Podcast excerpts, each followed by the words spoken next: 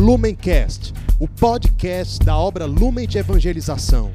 Ser feliz fazendo o outro feliz. Acesse lumencerfeliz.com.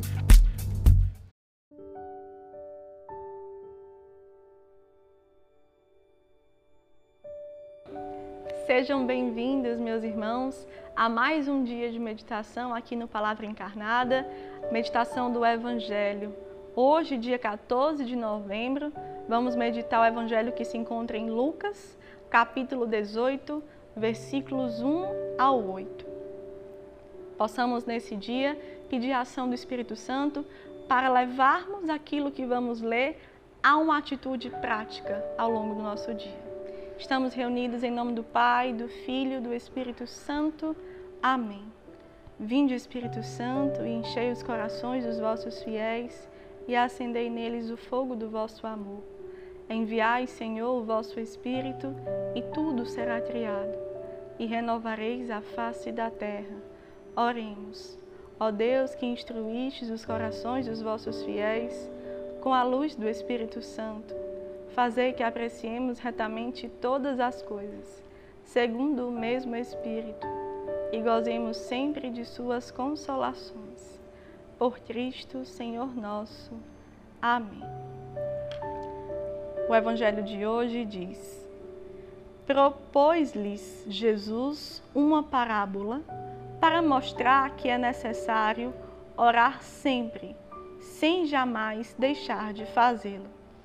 Havia em certa cidade um juiz que não temia a Deus nem respeitava pessoa alguma. Na mesma cidade vivia também uma viúva que vinha com frequência à sua presença para dizer-lhe: Faze-me justiça contra o meu adversário. Ele, porém, por muito tempo não o quis. Por fim, refletiu consigo eu não temo a Deus, nem respeito aos homens. Todavia, porque esta viúva me, me importuna, lhe farei justiça, senão ela não cessará de me molestar. Prosseguiu o Senhor: Ouvis o que diz este juiz injusto? Por acaso não fará Deus justiça aos seus escolhidos, que estão clamando por ele dia e noite? porventura tardará em socorrê-los? Digo-vos que em breve lhes fará justiça. Mas quando vier o Filho do Homem, acaso achará fé sobre a terra? Esse evangelho vem nos ensinar algo simples, profundo e muito direto. A necessidade que Jesus quis deixar para aqueles que o seguiam, e isso inclui cada um de nós, principalmente nós aqui nesse tempo, que estamos com a sua presença por outras áreas e fontes e não diretamente face a face com Ele. O Senhor nos pede a vigilância da oração pessoal como um ato genuíno e simples de ofertar todo o nosso coração para Ele. Quando ele coloca aqui toda a observação e quer colocar em um contraste de um cenário uma viúva que realmente representa uma pessoa frágil, desamparada, que tinha uma causa a pedir a um juiz, e o juiz que não tinha pensamentos, sentimentos, ações de respeito às pessoas e temor a Deus, quis dar-lhe de tanto ela importunar e não ter mais a presença dela ali. Quando o Senhor nos traz as palavras e aqui o momento que ele fala sobre Deus que escuta a nossa oração, que é justo, santo, tem pensamentos e sentimentos bons e quer fazer justiça na nossa vida e tem um propósito para o tempo, a espera e a possível demora da nossa oração. A fé, meus irmãos. O Senhor quer gerar em nós a fé. E na nossa oração, quanto mais intimidade, quanto mais amor, quanto mais um relacionamento pessoal, nosso coração vai se ancorando nele e esperando nele, com toda a confiança, com toda a alegria de quem realmente toma posse de um Deus que é juiz e justo, bom e santo e tem o seu porquê em todos os acontecimentos. Tem o seu tempo, tem realmente aquilo que pode ser uma provação, sempre para crescermos na fé. E se somos seus discípulos, vamos seguindo os seus caminhos. E qual é a postura de Jesus quando ele mesmo orava, conversava, se colocava para o Pai na sua vida terrena? Ele na oração se entregava até se abandonar nas mãos do Pai. Em uma confiança cega. Vemos isso muito claro no momento do Getsemane, onde Jesus coloca ali para o Pai toda a sua angústia e a dor que ele já sentia na sua carne pelo que ia acontecer na paixão. No Carisma Lumen também, esse momento do Getsemane traz para nós o ato de Jesus até os dias de hoje sofrendo nos mais pobres.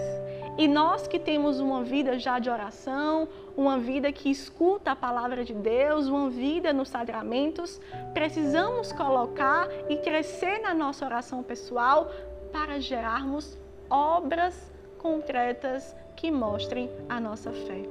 No Carisma Lumen, essas obras se falam de uma forma muito clara nas obras de misericórdia que o Evangelho nos ensina a abraçar. Quando entendemos que Jesus está ali sofrendo até os dias de hoje e como no Getsemane ele se prepara para realmente ser flagelado, para ser excluído, para ser cuspido, nos dias de hoje, nos que mais sofrem, ele se abandona confiando no Pai, no seu plano de salvação. E nós aqui no Lumen temos um caminho de salvação que apresentamos quando há o encontro do ressuscitado com o abandonado. Quando encontramos os mais pobres, isso nos leva a uma oração com o Senhor de querer os sentimentos dele para amarmos esses irmãos. E ele que foi amado, socorrido, evangelizado, entra numa dimensão de evangelização, de salvação concreta, e nós que saímos de nós mesmos, que crescemos na nossa oração pessoal, temos fé por meio das obras de misericórdia e por isso gera salvação para os dois. Façamos então um propósito e uma reflexão de realmente nos colocarmos nesse crescimento da nossa oração pessoal como ato de resposta, de amor. Como alguém que nós vamos conversar porque amamos. E temos todas as aflições também que podemos passar, confiando uma a uma a sua justiça e a sua bondade, esperando o tempo dele, esperando a ação dele e nos confiando aos seus sentimentos e os seus pensamentos, que são muito maiores do, do que os nossos. Então aproveite esse tempo também que o Senhor dá, certamente, às vezes de demora, de provação, para você crescer nessa fé e faça dessa fé atitudes também concretas. Possa também afirmar, lembrar que Jesus está nos que sofrem e por isso eu vou me unir ali. E de repente a resposta que eu quero na minha oração vai vir desse encontro.